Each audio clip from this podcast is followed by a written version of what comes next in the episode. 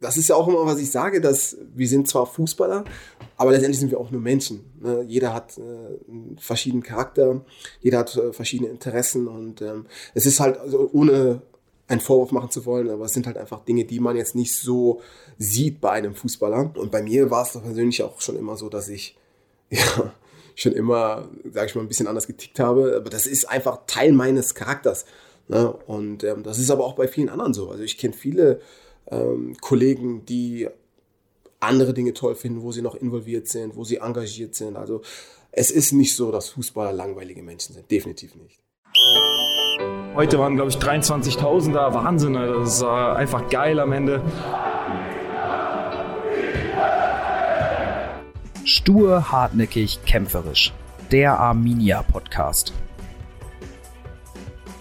Hallo, schön, dass du eingeschaltet hast. Hier ist die erste Folge des neuen Arminia Podcasts. Ich bin Christian und ich möchte euch in regelmäßigen Abständen unsere Spieler, aber auch andere Personen aus dem Umfeld von Arminia vorstellen und mit ihnen über die wichtigen und die unwichtigen Themen des Lebens sprechen.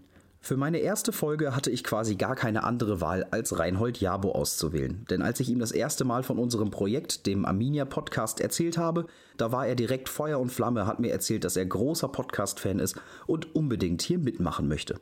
Ich habe mit Ray natürlich über Fußball und seine Karriere gesprochen, aber auch über sein Unternehmertum, seinen Glauben und über seine Familie. Herausgekommen ist ein buntes Potpourri mit einem sehr interessanten Menschen. Und jetzt wünsche ich dir viel Spaß mit der ersten Folge des Arminia Podcasts. Moin Ray. Hi. Erste Folge von unserem Podcast. Da haben wir uns natürlich jemand ganz Besonderen ausgesucht, nämlich einen Podcast-Liebhaber. Als wir dir erzählt haben vom Podcast, warst du äh, direkt hellauf begeistert und wolltest unbedingt mitmachen. Ähm, woher kommt die Begeisterung? Was hörst du dir gerne an? Ja, ich finde äh, einfach dieses Format einfach sehr interessant und auch sehr spannend, weil ähm, man es halt einfach auch in sehr vielen Lebenssituationen nutzen kann oder konsumieren kann. Ne? Gerade so, wenn du, sag ich mal, auch unterwegs bist beim Autofahren, ähm, wenn du in der Bahn bist, wenn du im Flieger sitzt, da ist ein Podcast natürlich immer ein sehr schöner Begleiter, ganz anders, wenn es jetzt YouTube-Videos sind, wo du ja auf eine Internetverbindung angewiesen bist. Und ja, ich bin ein großer Fan von Podcasts. Was ich gerne höre, sind halt Podcasts im Bereich von, ähm, ja, alles, was so mit Online-Marketing, Entrepreneurship, Unternehmertum, Persönlichkeitsentwicklung, was damit alles zu tun hat, das sind so ist so mein Thema. Hast, hast, du da ein Beispiel direkt parat irgendwie?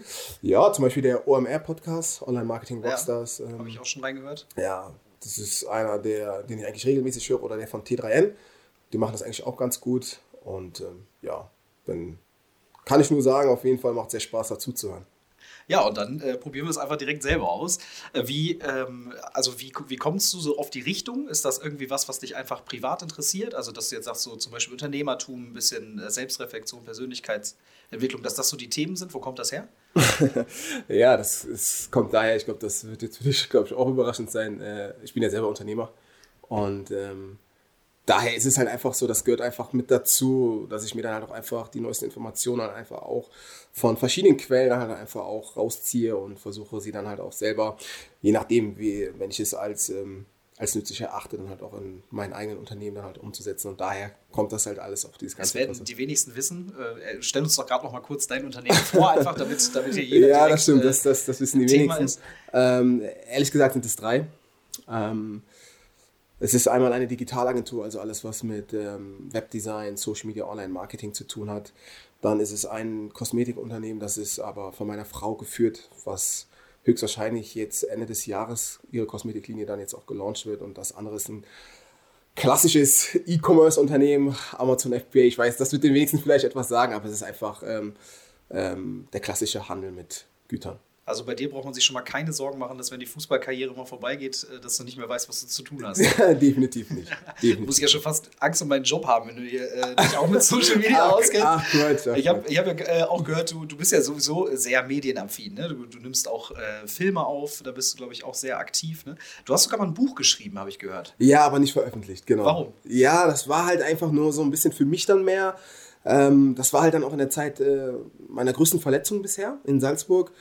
Und es war halt eher so ein Prozess dann auch, ähm, diese ganze Phase dann auch zu verarbeiten. Das hat mir einfach sehr stark dann geholfen. Und da war halt auch wirklich sehr emotionslastig und ähm, das, das hätte man so auch nicht veröffentlichen können.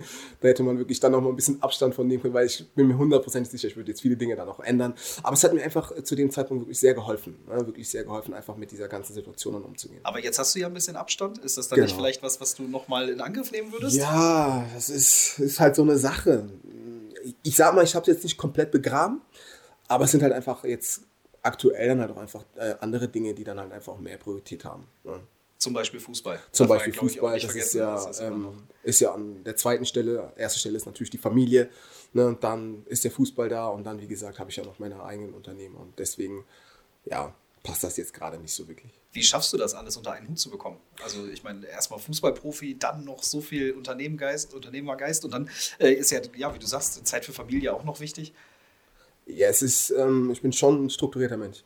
Ähm, ich glaube halt auch, wenn du so ein Unternehmen aufbaust, ist es halt auch ganz wichtig, dass du früh schon gewisse Strukturen auch einfach aufbaust und Abläufe dann halt auch schon äh, integrierst, dass sie dann auch funktionieren. Und ähm, ich sage immer, ich sehe mich eher als Unternehmer und nicht als Selbstständiger. Das heißt, das Unternehmen muss auch ohne mich funktionieren können. Und diese Abläufe habe ich halt auch geschaffen. Und deswegen braucht es jetzt akut jetzt auch nicht unbedingt mein Eingreifen, weil die Abläufe einfach da sind. Und wenn man das halt auch wirklich so aufstellen kann oder so organisiert bekommt, dann ist das auch nicht wirklich viel Arbeit.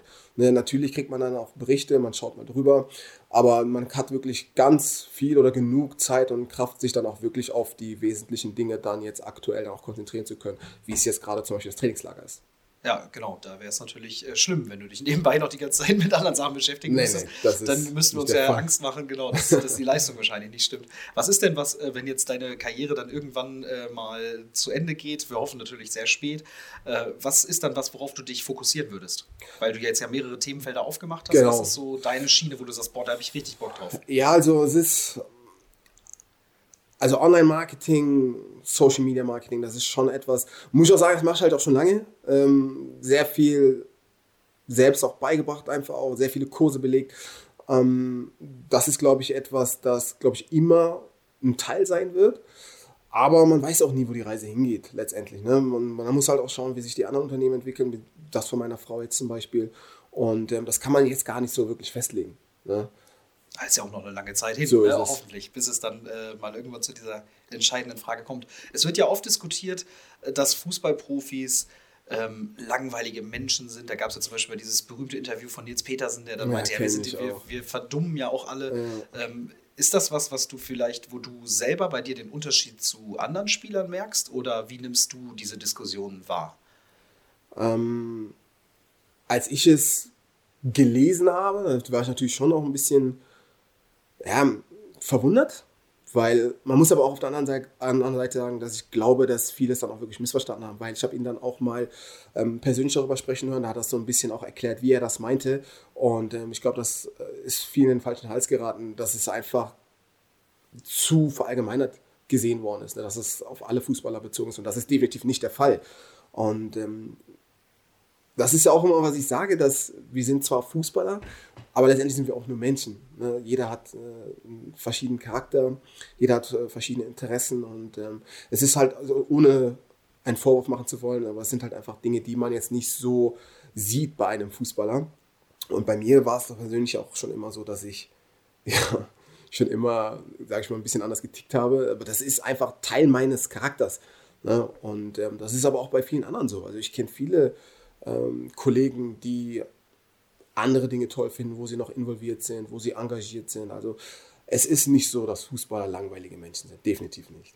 Und hast du das Gefühl, dass diese Kreativität, äh, die du dann auslebst außerhalb des Platzes, die ja auch auf dem Platz hilft?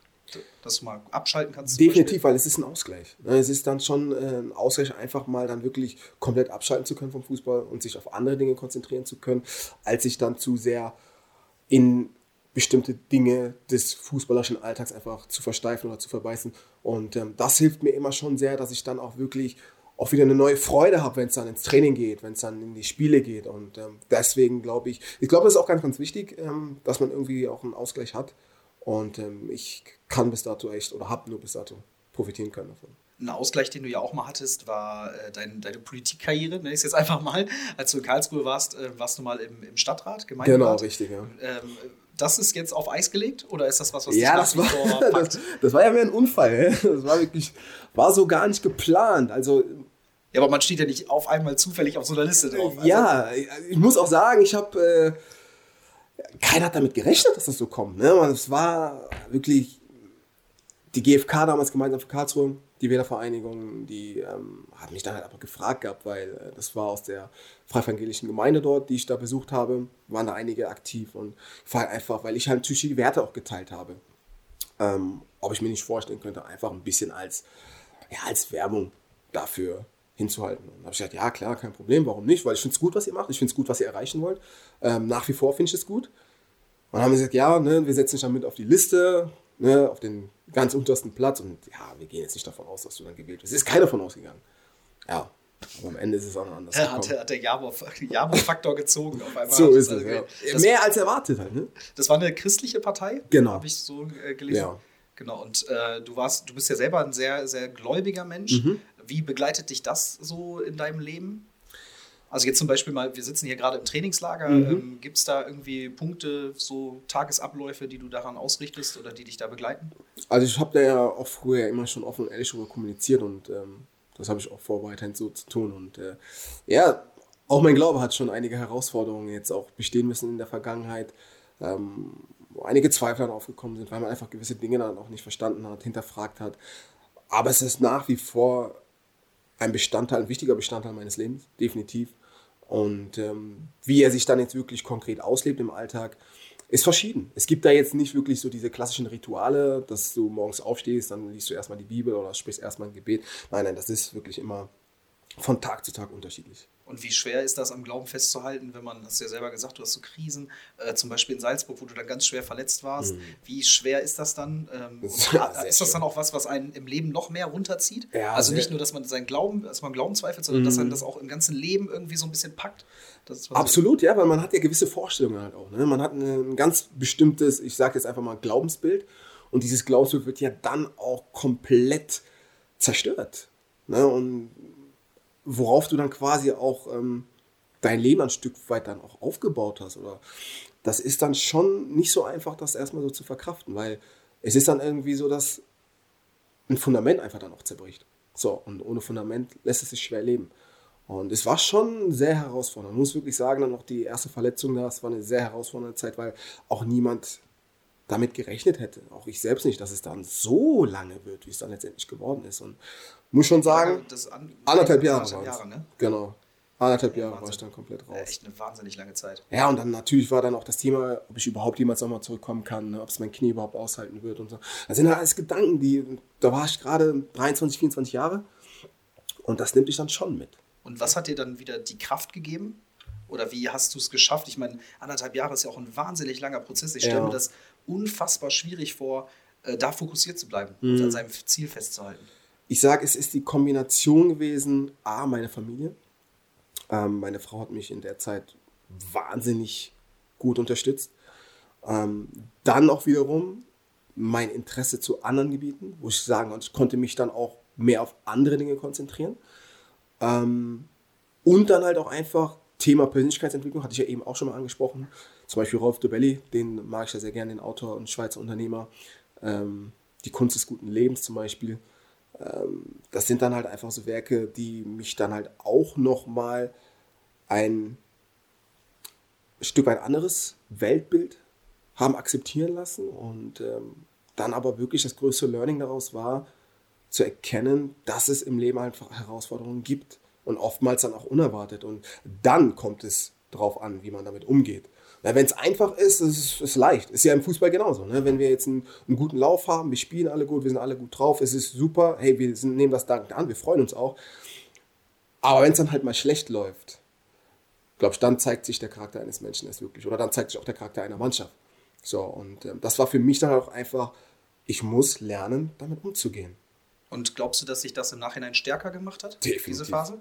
Definitiv. Also ein Stück Lebenserfahrung, was Absolut. vielleicht dem einen oder anderen fehlt, was du jetzt hast und was Absolut. dich nochmal.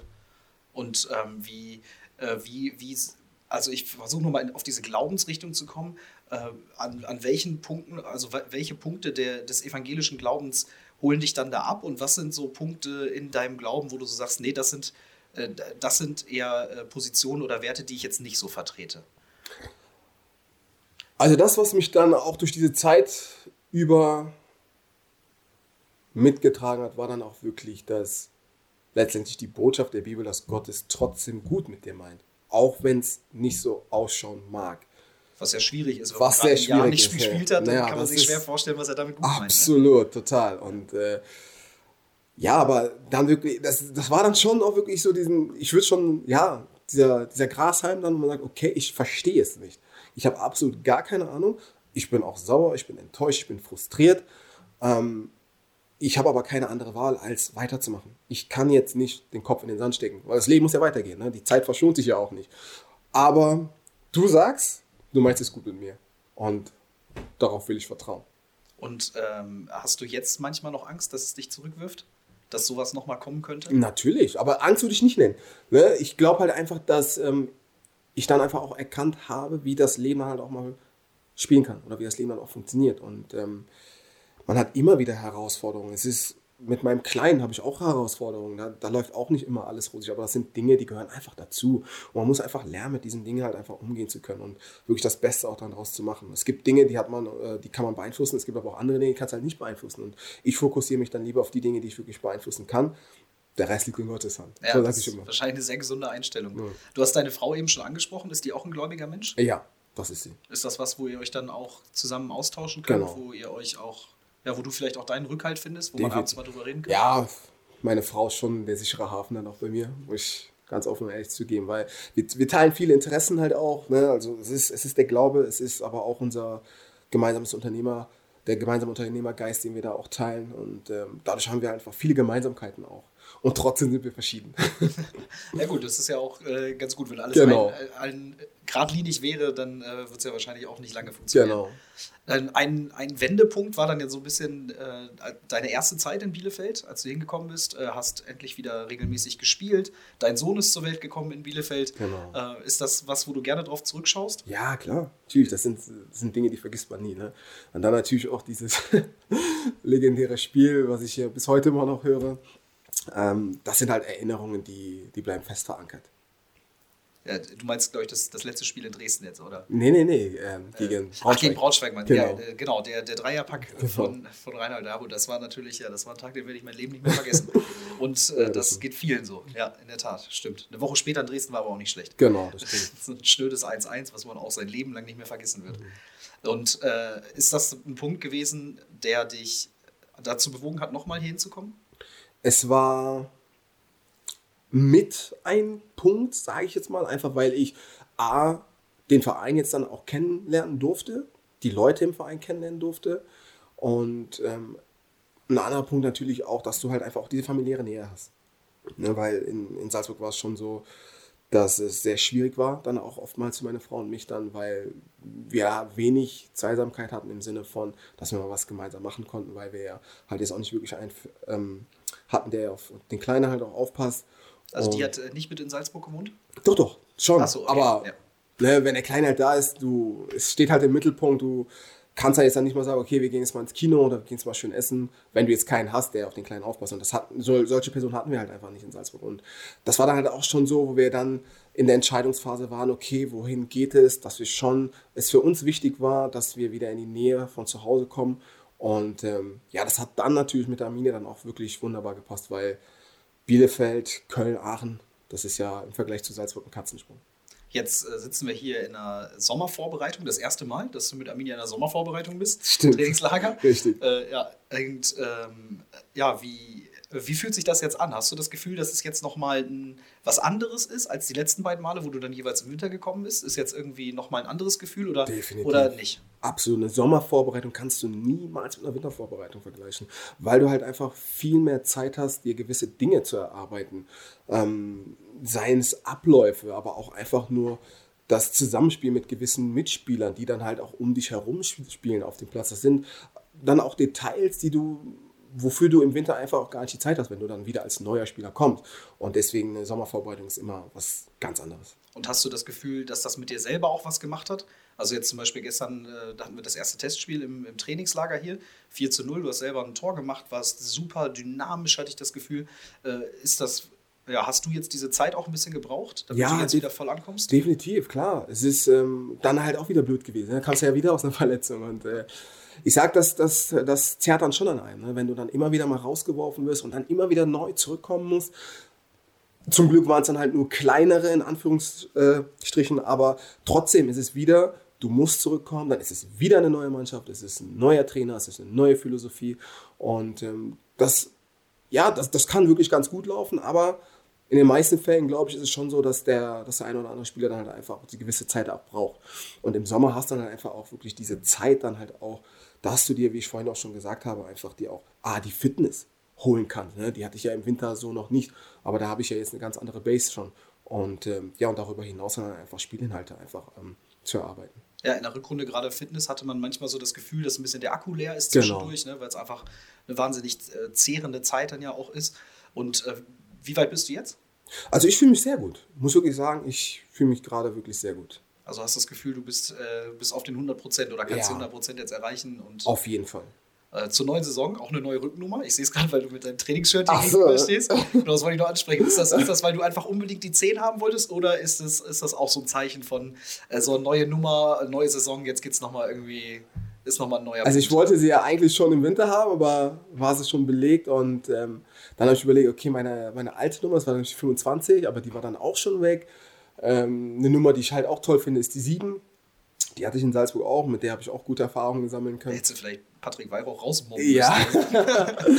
Äh, den, den Paddy kannte ich ja zu dem Zeitpunkt ja auch nicht und ich glaube, das ist auch dann auch in der Saison auch gar nicht möglich. Nee. Und ähm, ja, da habe ich dann auch schon mit Samir dann auch darüber gesprochen gehabt, ne, dass zum Sommer ich dann schon gerne eine neue Nummer hätte dann auch. Und äh, ja, dann ist die 10 frei geworden und dann dachte ich, ja, dann kann ich sie ja nehmen. Einfach weil, weil du der 10er-Typ bist oder hat die 10 schon eine andere Bedeutung? Hast du die früher schon mal getragen? Gibt es Spieler, äh, die die mal getragen haben, die du ganz gut findest? Also in der Jugend habe ich sie mal getragen. Ähm, muss auch ganz ehrlich sagen, ich weiß, dass viele Leute mit der Nummer 10 dann auch einiges verbinden, viele Spieler auch. Ähm, ich sehe es letztendlich als eine Nummer, eine Nummer, die gut aussieht, die schön und die attraktiv ist. Und ähm, ja, natürlich kann ich nicht bestreiten, dass einige damit natürlich dann auch was verbinden. Aber für mich war es einfach primär so, ich wollte eine neue Nummer haben, die Nummer ist frei geworden und ich mag die Nummer einfach auch so deswegen wollte ich sie dann noch. Und was sagst du jetzt den, den ganzen Kindern, die sich im Winter ein Trikot gekauft haben, als du gekommen bist, mit der alten Nummer? Ach so, ja, das, das, das tut mir natürlich leid. Das ist das ewige Thema. Ja, das, das tut mir natürlich sehr Jetzt leid. haben wir dieses Jahr in der Mannschaft schon, ich glaube, vier Spieler, die ihre Nummer gewechselt haben. Da, mhm. äh, ja, das, da muss ich dann auch mal, für die mal schwer dazu sagen, was, was willst du denen denn sagen? Ja, das stimmt. Das stimmt. Sie nicht mehr das also, muss auch ehrlich sagen, da gar nicht dran gedacht, muss ich sagen. An dieser Stelle tut mir liebe leid. verfolgst du, äh, weil es gerade läuft, verfolgst du den Afrika Cup? Jetzt nicht so aufmerksam, also hin und wieder sepp ich mal rein oder jetzt auch vor dem Trinkslager waren meine Schwiegereltern da, die ja aus Angola kommen und ähm, mein Schwiegerpapa, der ist dann schon derjenige, der dann wirklich auch verfolgen möchte und dann habe ich das natürlich mit ihm geschaut. Oder jetzt auch das letzte Spiel von Angola hat Andi auf seinem Smartphone laufen lassen und äh, aber es ist jetzt nicht so, dass ich da jetzt wirklich voll drin bin. Äh, ich habe gefragt eben genau deshalb, weil du ja auch Wurzeln hast mhm. und ähm, wahrscheinlich auch für den Kongo spielen könntest. Richtig, ja äh, warum tust du das nicht? Ich habe mir den Kader gestern mal angeguckt mhm. und habe so gedacht, boah, also da wäre Ray jetzt dabei gewesen.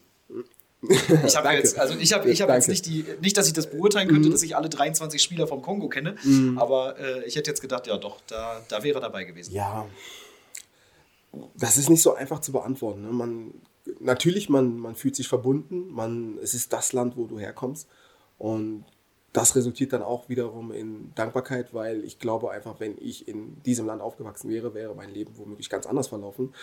Ähm, deswegen bin ich wirklich sehr dankbar, dass ich in Deutschland geboren und aufwachsen durfte und ähm, dass ich in der Jugend dann auch wirklich für Deutschland spielen durfte. Ähm, klar hat der, der kongolesische Verband dann schon des Öfteren dann auch nachgefragt.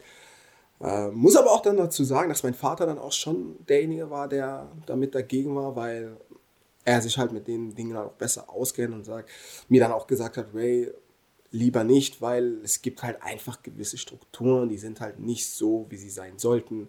Also und zum Beispiel politische Verbindungen. Genau, ne, das, ist, das ist auch noch so, dann die ganzen Unruhen, die dann auch immer wieder ähm, Thema dort sind. Und das war dann schon mehr aus Sorge, weil er gesagt hat, er hätte es lieber nicht gerne. Und ähm, ja, für mich war es dann in dem Fall so, klar, ich habe dann meinem Vater dann auch vertraut. Ne? Und hatte jetzt aber auch in mir jetzt auch nicht wirklich so dieses Bedürfnis, hey, ich will jetzt unbedingt für den Kongo spielen.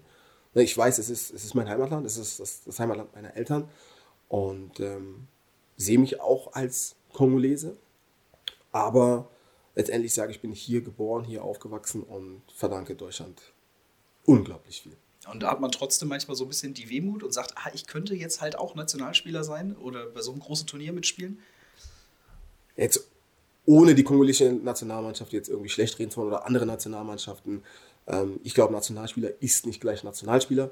Ähm, natürlich ist es immer toll, wenn man sich Nationalspieler nennen kann oder nennen darf. Es sind ja auch Lebenserfahrungen. Genau, de definitiv. Aber es war jetzt für mich jetzt nicht so, das war jetzt für mich nicht ausschlaggebend. Ne? Das war jetzt nicht irgendwie ein Argument, wo ich sagen, was mich jetzt dazu bewegt hätte oder überzeugt hätte, dann wirklich sagen, okay, komm, wenn es für Deutschland nicht reicht, dann spiele ich halt für den Kongo. Ja. Du hast, äh, genau, du hast es schon angesprochen, du hast ja für Deutschland gespielt in der, in der Jugend. Ich habe mir hier so einen kleinen Notizzettel extra fertig gemacht. Äh, Europameister geworden und äh, also in der äh, 2009 im eigenen Land und äh, sogar in die Elf des Turniers gewählt worden. Ähm, äh, Mannschaftskollegen zum Beispiel Mario Götze, Marc-André Ter Stegen. Denkt man gerne an so eine Zeit zurück? Oder Ja, ist das was doch. abgehakt? Nein, nein, nein, nein, das, ist, das sind auch schöne Erinnerungen, ja, absolut. Ähm, was wir da erreicht haben, also ich bin ins Turnier gegangen, wirklich, äh, hätte niemals gedacht, dass wir das gewinnen. Und ähm, das war eine sehr schöne Zeit und wir hatten auch wirklich eine super innige Truppe damals. Ähm, ja, das, das, daran denkt man gerne zurück. Und wie lange hat der Traum noch gelebt, dass man auch für die deutsche Nationalmannschaft spielt? Oder lebt er immer noch? Ich glaube, der Zug ist abgefahren. ja, natürlich. Ne, zu dem Zeitpunkt dann auch. Im Anschluss darauf bist du ja dann auch äh, Profi geworden. Da hat man natürlich, da sind die, die Träume und Ambitionen natürlich ganz, ganz groß gewesen. Du hast eben deine, deinen Vater angesprochen. Äh, Sind deine Eltern Bezugspersonen für dich? Weil du ja auch gesagt hast, du hast auf den Rat gehört, äh, als er das dann gesagt hat. Ist, sind das Menschen, die du gerne um Rat frei, äh, fragst in deinem Leben? Man muss, dazu, oder ich muss dazu sagen, ich habe ja zwei Paar Eltern. Das wissen auch viele nicht. Ich bin mittlerweile adoptiert, eine Erwachsenenadoption. Jetzt könnte es ein bisschen kompliziert werden. Nö, hau raus. Und ähm, also meine leiblichen Eltern und meine Adoptiveltern jetzt mittlerweile, vorher habe ich immer noch Pateneltern gesagt, die wohnen gefühlt fünf Minuten auseinander, zu Fuß. Ne? Ortschaft Niedermerz. Am, am, am Rhein? Genau. Nee, nee, nee, das ist, das ist Richtung, ähm, dann schon äh, Richtung Gemeinde Düren. Ah ja, okay. Genau. Und ähm, ja, es ist schon eine Story, deswegen heiße ich auch Reinhold mit Vornamen, weil mein leiblicher Vater mich aus Dankbarkeit zu meinem jetzt weißen Papa dann halt auch so benannt hat, weil sie Menschen gewesen sind, die meine Eltern auch wirklich dann hier wirklich aufgenommen haben, ihnen dann auch wirklich unter die Arme gegriffen haben, hier dann auch erstmal klarzukommen, weil meine Eltern kamen ja auch als Flüchtlinge ne, in dieses Land und es ist dann natürlich schwer, du kennst die Sprache nicht, du kennst die Kultur nicht und äh, ja, und meine, meine, meine weißen Eltern haben sich dann wirklich meinen, meinen leiblichen Eltern angenommen. Und so ist da echt eine wunderbare Beziehung daraus entstanden. Und ich bin auch bei beiden, ich habe immer hin und her geswitcht, ne? also ich habe mal da geschlafen, dann mal dort geschlafen.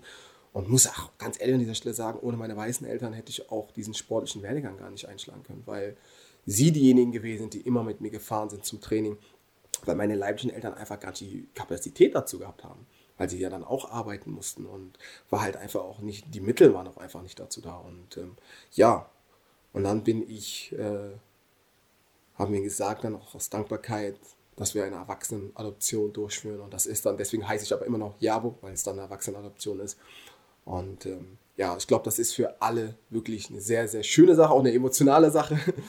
Und äh, ja, das sind natürlich Bezugspersonen für mich, definitiv. Und von wem hast du jetzt das Fußballerische und von wem hast du äh, das Unternehmerische? Äh, beide, also mein leiblicher Vater war ein guter Fußballer und äh, mein weißer Papa auch. Und mein weißer Papa war dazu dann auch noch mein Trainer, damals auch. Ah ja, bei, bei welchem Verein war das? Fortuna Niedermetz. Ah ja, okay, das war dann quasi in den Kinderschuhen. In den Kinderschuhen, genau. Also ich glaube, das, das Fußballerische habe ich von beiden. Das Unternehmerische glaube ich nicht. ich glaube, das war bei keinem so. Deine äh, Frau, äh, sch- also die, die Eltern deiner Frau, so deine Schwiegereltern stammen aus Angola, hast Genau, du eben gesagt. richtig. Wie sehr hat denn so die, die afrikanische Kultur bei euch im Haus, wie findet die statt? Oder findet die überhaupt statt? Äh, Ja, doch, klar. Definitiv. Fängt ja schon an mit dem afrikanischen Essen. Ne, wenn wir dann typische afrikanische Gerichte, ich sage jetzt einfach mal Fufu, Madiso an dieser Stelle. Kann ich jetzt nichts mit anfangen. Ja. Was, was ist das? ähm, das ist, ähm, also Fufu ist so grießähnlich Und Madiso sind eigentlich Bohnen, aber das hast du halt angereichert mit äh, afrikanischen Gewürzen und einer afrikanischen Soße, die halt auch wirklich sehr pikant ist. Und was du dann halt auch klassisch mit den, mit den Händen isst. Ne? Du, du nimmst ein Stück Ries, tunkst das ein und isst es dann noch mit der Hand. Und ähm, ja, das, ist, das sind Dinge, die bei uns dann auch stattfinden, definitiv. Natürlich vermehrt eher, wenn dann meine leiblichen Eltern oder meine Schwiegereltern da sind, weil sie dann halt auch gar nicht darauf verzichten können muss man sich natürlich oder kann man sich darüber streiten, wie gesund ist diese, äh, diese Speise, aber da, damit fängt halt einfach an, ne, mit, der, mit der afrikanischen Esskultur. Und dann ist es natürlich dann auch die Sprache, wie unseren Kleinen, den wir dann auch zweisprachig aufziehen. Und das ist dann in dem Fall Deutsch und Lingala, das afrikanische Dialekt, was im Kongo und in Angola gesprochen wird.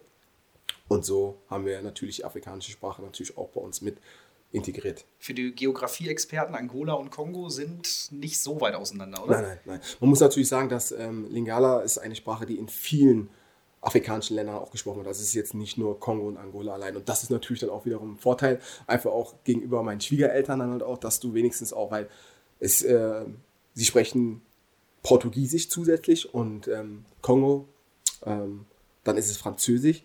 Aber also meine Frau spricht dann auch Portugiesisch und ich spreche ein bisschen Französisch.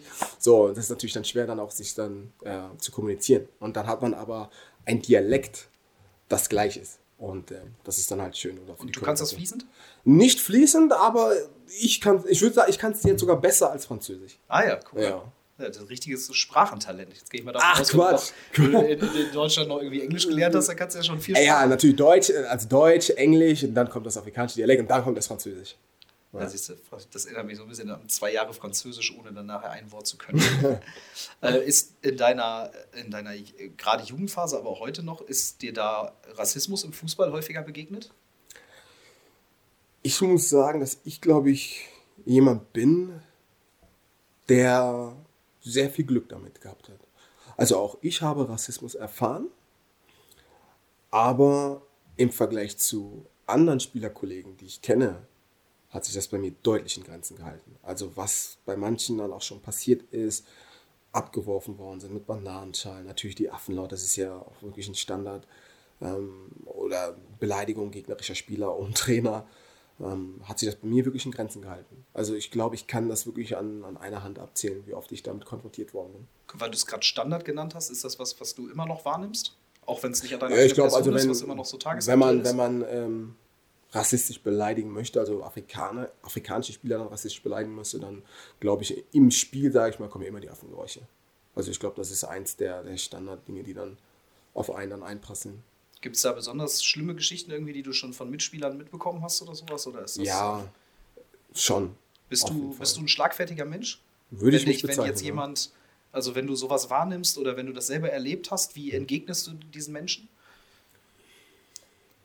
Also ich glaube halt einfach, dass diese Menschen ähm, ein Stück weit irgendwo unzufrieden mit sich selbst sind, dass vielleicht auch in ihrem Leben etwas passiert ist, wo was sie einfach umgeworfen hat, wovon sie sich noch nicht richtig erholt haben und versuchen einfach oder einen anderen Kanal suchen, um diese Frust dann oder diesen Frust dann abbauen zu können. Und ähm, das ist dann viel leichter im Bücherkanal. Man geht ins Stadion und äh, man sieht dann halt afrikanische Spieler und, oder ausländische Spieler und versucht jetzt einfach mal den ganzen Frust, der in einem ist, dann einfach auch Luft zu geben.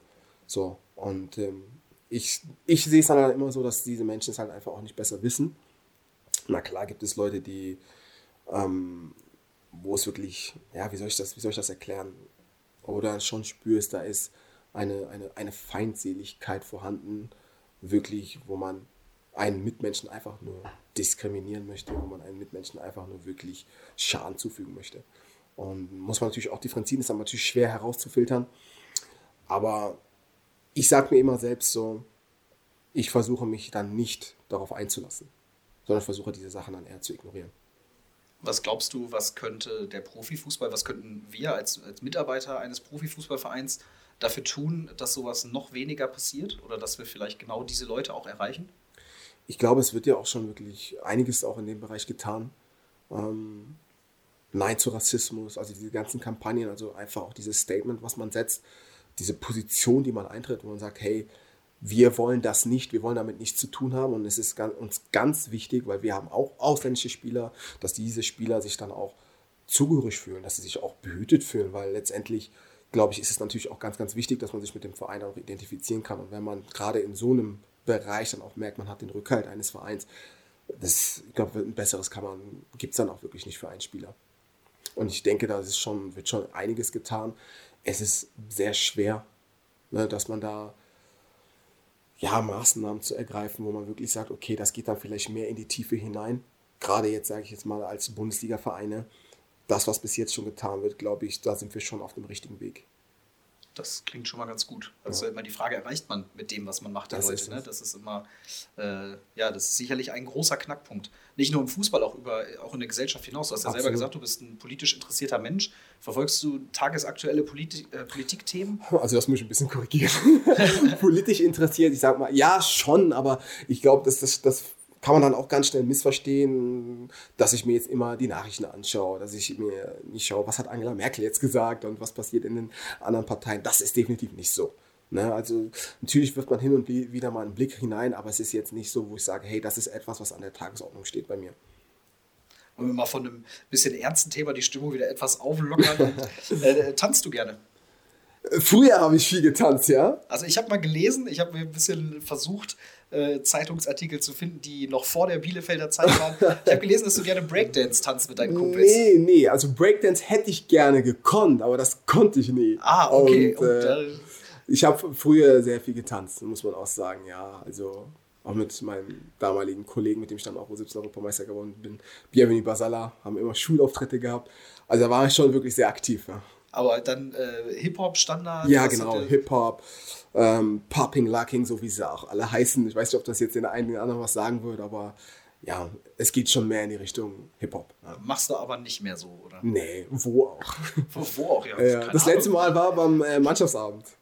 Achso, also, dann so als Einführung. Ja, ja, genau. Also das war das letzte Mal, weil feiern tue ich fast gar nicht. Das ist schwierig als Profi. Ich, äh, ja, nee, das nicht, das nicht unbedingt, aber wenn ich dann halt auch die, die, die freie Zeit habe, dann schaue ich halt, wie nutze ich diese freie Zeit dann. Ne? Und wie wir ja schon eingangs ja auch gehört haben, dass ja bei mir dann noch andere Dinge dann auch einfach relevant sind, ähm, ist es dann schon so, dass ich dann auch wirklich die Zeit dann auch, ja, besonders viel mit meinem Kleinen dann auch verbringen möchte. Und da ist dieses Feiern einfach komplett rausgerutscht. Und mit deiner Frau tanzt, tanzt ihr da manchmal? Auf der Hochzeit zum Beispiel? Musst du, musst du wahrscheinlich? Ja, natürlich. Und waren dann äh, jetzt ähm, in der Pause waren wir auch auf eine Hochzeit eingeladen von einem sehr guten Freund von mir, mit dem ich in der Jugend auch gespielt habe. Eine türkische Hochzeit. Auch für mich das erste Mal. Ähm, eine sehr, sehr schöne Hochzeit war das. Und ja, da haben wir auch mal wieder getanzt zusammen. Ähm, kannst du dich noch daran erinnern, wo du ihr den Heiratsantrag gemacht hast? Ja, kann ich, ja.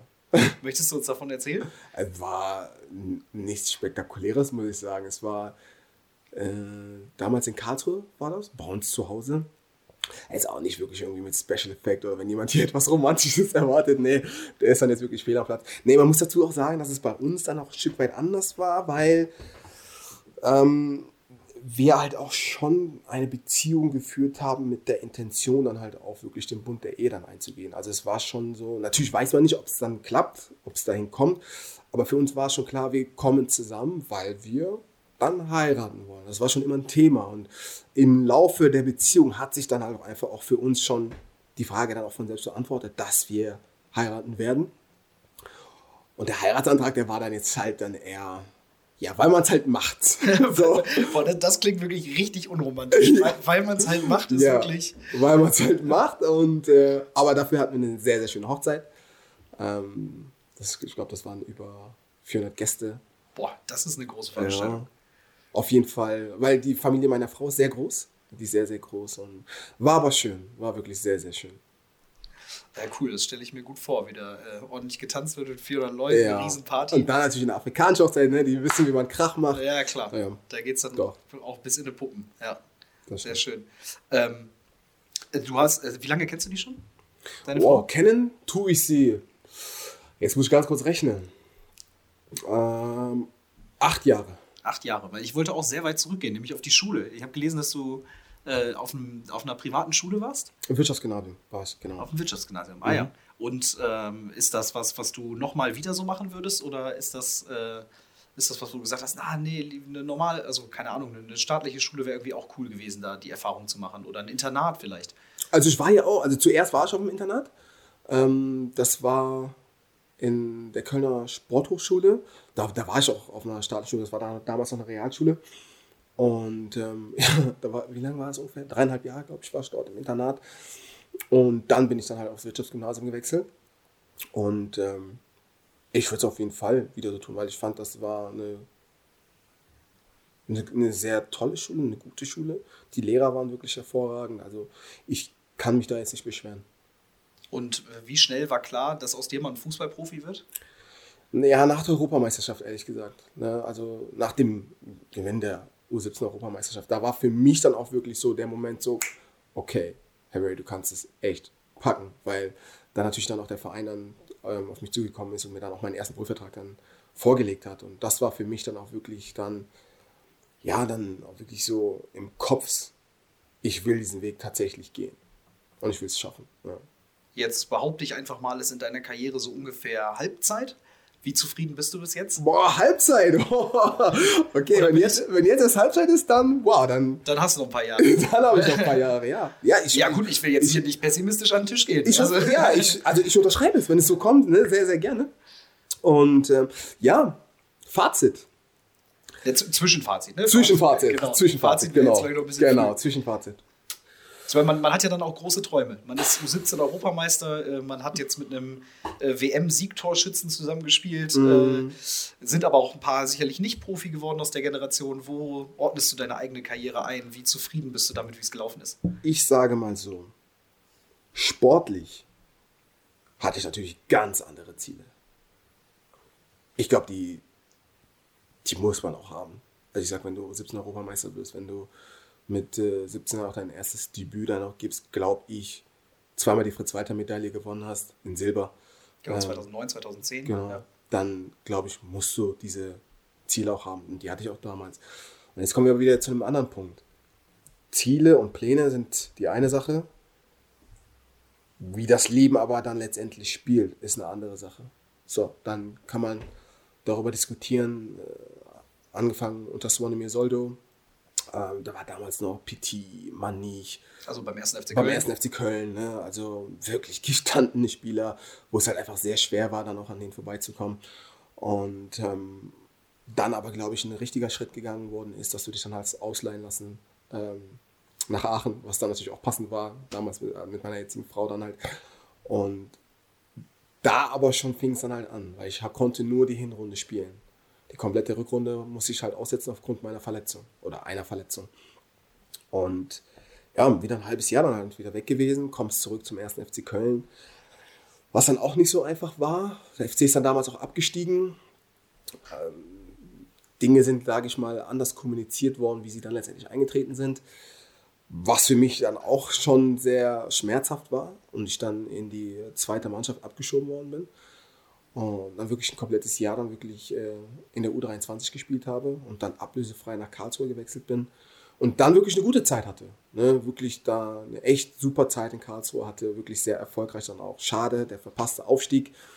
Ähm, und du dann den nächsten Schritt machen möchtest, was auch viele nicht wissen, dass auch in der Phase einfach Dinge passiert sind, wo ich bis heute noch Fragezeichen habe, wieso sie so passiert sind.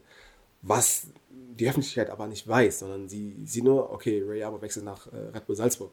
So, und äh, kann man ja noch heute sehen auf meiner Facebook-Page, wie diese ganzen Hater-Kommentare dann gekommen sind und so weiter und so fort. Ja, du warst ja damals auch ein, äh, also einer der Spieler der, dieser KSC-Saison. Äh, ihr hättet bis auf die letzte Minute fast geschafft. Genau. Und klar, dann ist man natürlich als Fan erstmal enttäuscht, wenn, wenn der ja. Spieler dann äh, den ja. Verein verlässt. Für, den, für Karlsruhe ist es danach ja auch bergab gegangen. Ähm, es, ja. gibt, es, es, sind aber einfach, es passieren halt einfach auch Dinge, die, die kriegt ein Fan auch einfach nicht so mit.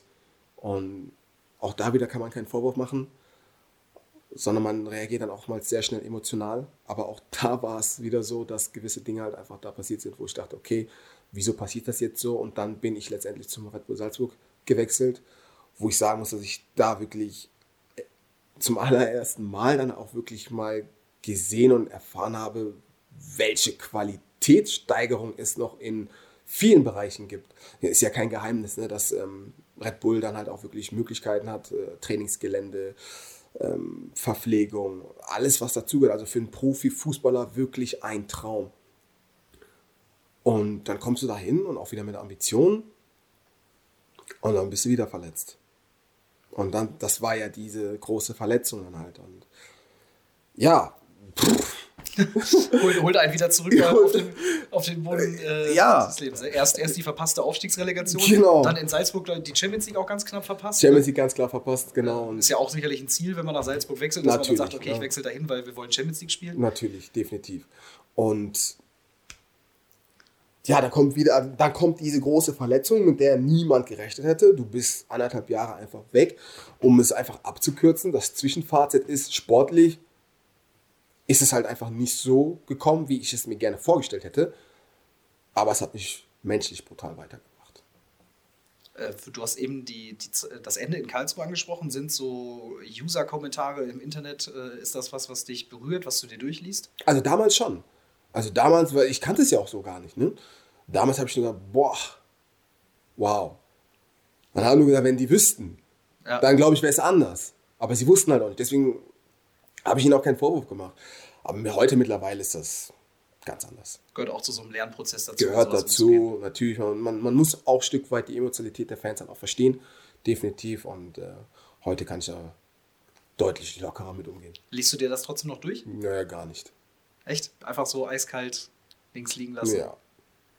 Jetzt äh, haben wir ein kleines Zwischenfazit gezogen, aber du bist ja noch sehr jung äh, und hast sicherlich noch einiges vor in deiner Karriere. Was sind denn Ziele?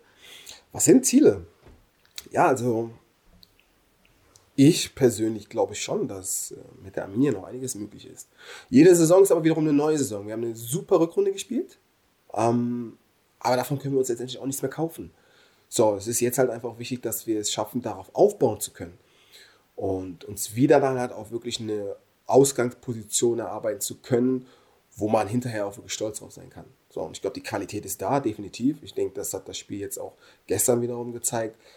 Und ich persönlich glaube halt einfach wirklich, dass mit der Arminia nach oben hin, ich will es jetzt nicht ganz klar ähm, an, an, eine, an einem Tabellenplatz festmachen, aber ich glaube schon, dass da noch einiges möglich sein kann, wo viele auch überrascht sein können. Was müsste denn passieren, damit wir die Hinrunde noch mal so äh, die Rückrunde nochmal so bestätigen können? Ja, wir müssen uns einfach, es, uns wird nichts geschenkt werden. Es ist, es ist wirklich diese, dieses brutale Bewusstsein von Spiel zu Spiel. Ne? Dass du weißt, wir haben wirklich nichts zu verschenken und wenn wir ein Spiel dann noch gewinnen können, dass wir dieses Spiel dann auch gewinnen wollen, dass wir die Inhalte, die wir uns erarbeiten, dann noch versuchen durchzusetzen, unser Spiel aufzutragen, weil dann sind wir auch wirklich stark.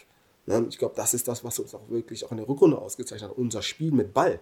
Ne? Unser Spiel mit Ball, dann auch wirklich nach Ballverlusten schnelles und aggressives Gegenpressing. Und wenn wir diese Komponenten dann auch wirklich schaffen, einfach konstant Woche für Woche auf den Platz zu bringen. Dann ist es dann für mich letztendlich auch eine Wahrscheinlichkeitsrechnung wieder. Ne? Dann ist die Wahrscheinlichkeit wirklich hoch, dass du eine wirklich signifikante Rolle spielen kannst.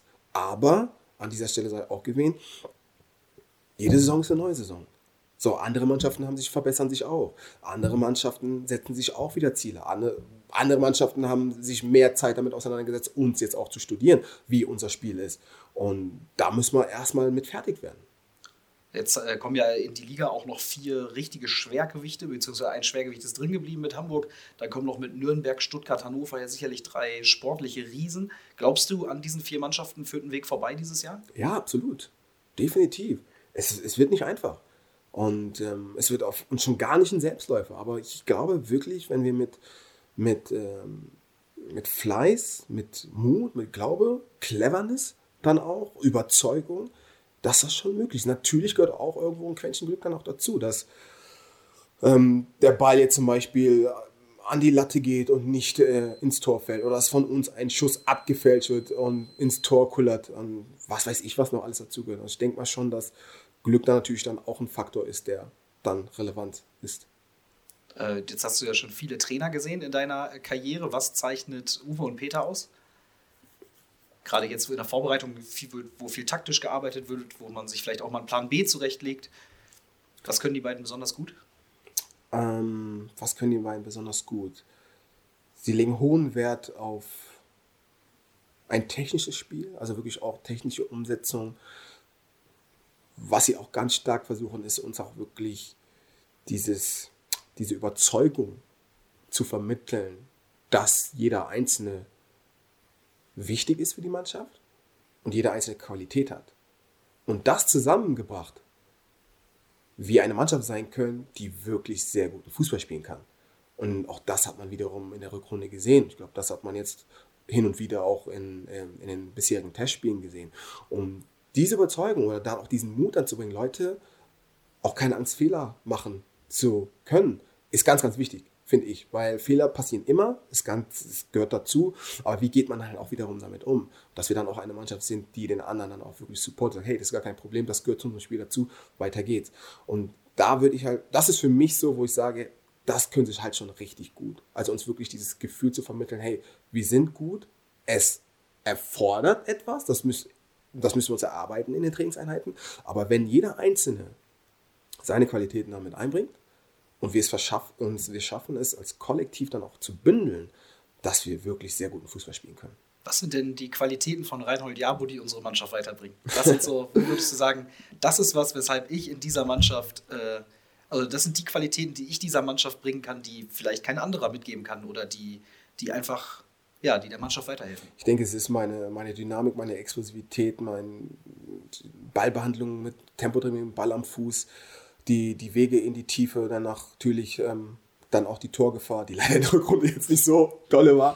Aber ich glaube schon, ähm, dass ich da schon jemand bin, der da auch ähm, ja, eine gewisse Torgefahr dann auch ausstrahlt. Und dann natürlich aber auch der Aspekt, dass ich ein Teamspieler bin. Ne? Dann auch wirklich versuchen, das Beste aus meinen Mitspielern versuche herauszuholen. Und hast du ein persönliches Ziel? Setzt du dir persönliche Ziele für so eine Saison? weil du eben zum Beispiel deine Torbeute äh, angesprochen hast. ja, klar, natürlich. Ne? Wie zum Beispiel mehr Tore zu schießen, ist klar. Aber das ist ja, ja so ein bisschen so ein, so ein Wischiwaschi-Ziel. Äh, ja, aber. Mehr Tore können ja auch 20, äh, können aber auch 5 sein. Genau, nee, aber ich würde mir, jetzt, würd mir jetzt kein Ziel setzen und sagen, Ray, du musst jetzt 15 Tore in der Saison schießen. Das würde ich nicht tun. Definitiv nicht. Nein, weil ich sage dann auch lieber von Spiel zu Spiel und am Ende zählt der mannschaftliche Erfolg. Der steht über allem. Und wenn wir am Ende ganz oben stehen sollten, und ich habe jetzt nur drei Tore geschossen, bin ich damit, also wäre ich deutlich glücklicher, als wenn wir Platz 12 belegen und ich hätte aber 10 Tore geschossen. So, deswegen setze ich mir da jetzt nicht wirklich ähm, das Ziel und sage, das muss so und so passieren. Natürlich, wenn du ganz oben schießt und auch 10 Tore geschossen, ist natürlich auch schön. Ne? Und äh, nein, also da bin ich jetzt nicht so strikt und sage, hey, das muss jetzt passieren. Und äh, was glaubst du, was müssen wir noch verbessern? Jetzt lief ja die Rückrunde schon wirklich gut. Wir haben jetzt hier im Trainingslager ein Testspiel gesehen, was auch wirklich richtig gut war. Was sind so Punkte, äh, wo du sagst, boah, da müssen wir aber noch dringend dran arbeiten? Aus meiner Sicht gibt es da einfach nur einen Punkt, das ist Konstanz. Also, dass wir es schaffen, wirklich, ich erinnere mich jetzt einfach nur mal an St. Pauli, das Spiel dort in der ersten Halbzeit ähm, oder auch das Spiel gestern. Wenn wir es schaffen, diese Leistung einfach konstanter auf den Platz zu bringen. Ja, bei St. Pauli, da sind wir auch leicht verzweifelt auf der Tribüne. Unzählige Chancen. Ja, das stimmt und, natürlich. Äh, genau. Klar, ne, dann die Torausbeute, das, klar, das ist dann auch wieder etwas, was dann ähm, besser genutzt werden muss. Aber einfach nur vom Spiel, wenn man sich dieses Spiel dann halt auch angesehen hat.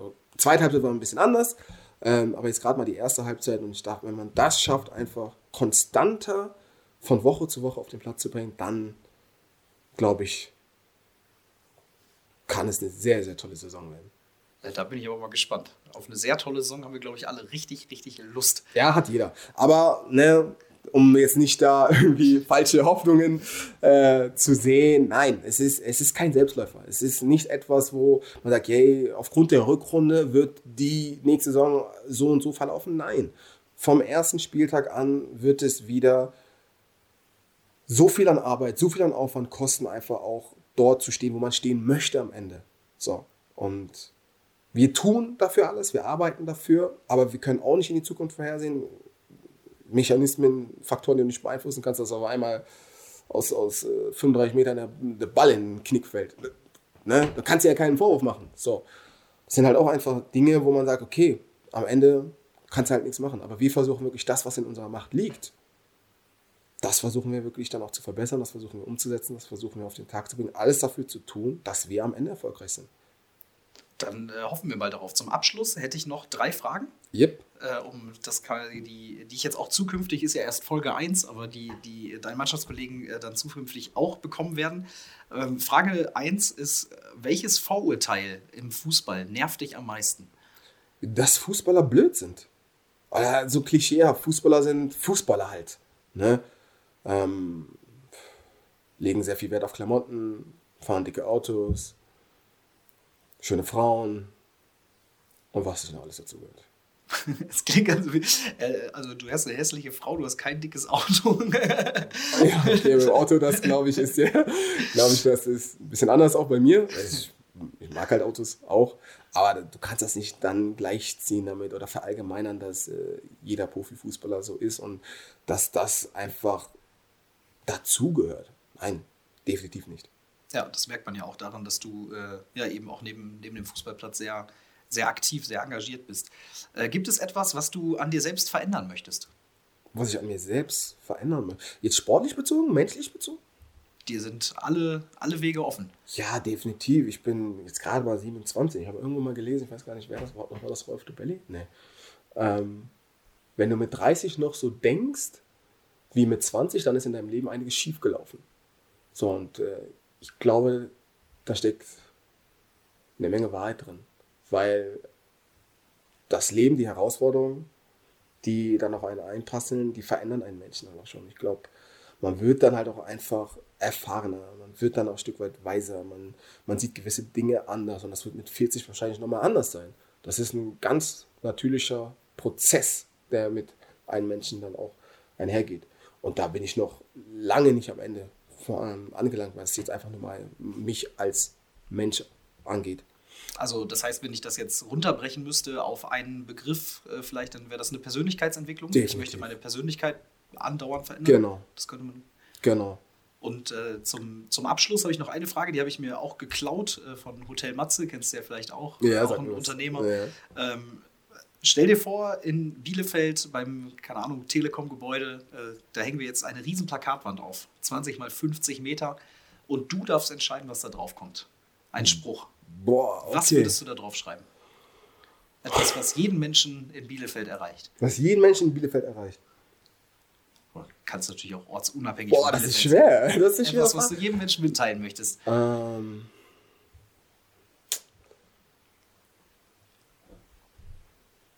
Es lohnt sich niemals aufzugeben. Auch wenn es hart ist, bleib dran, denn irgendwann wird die Sonne wieder scheinen. Es lohnt sich Oh, jetzt muss ich das nochmal kurz. Okay.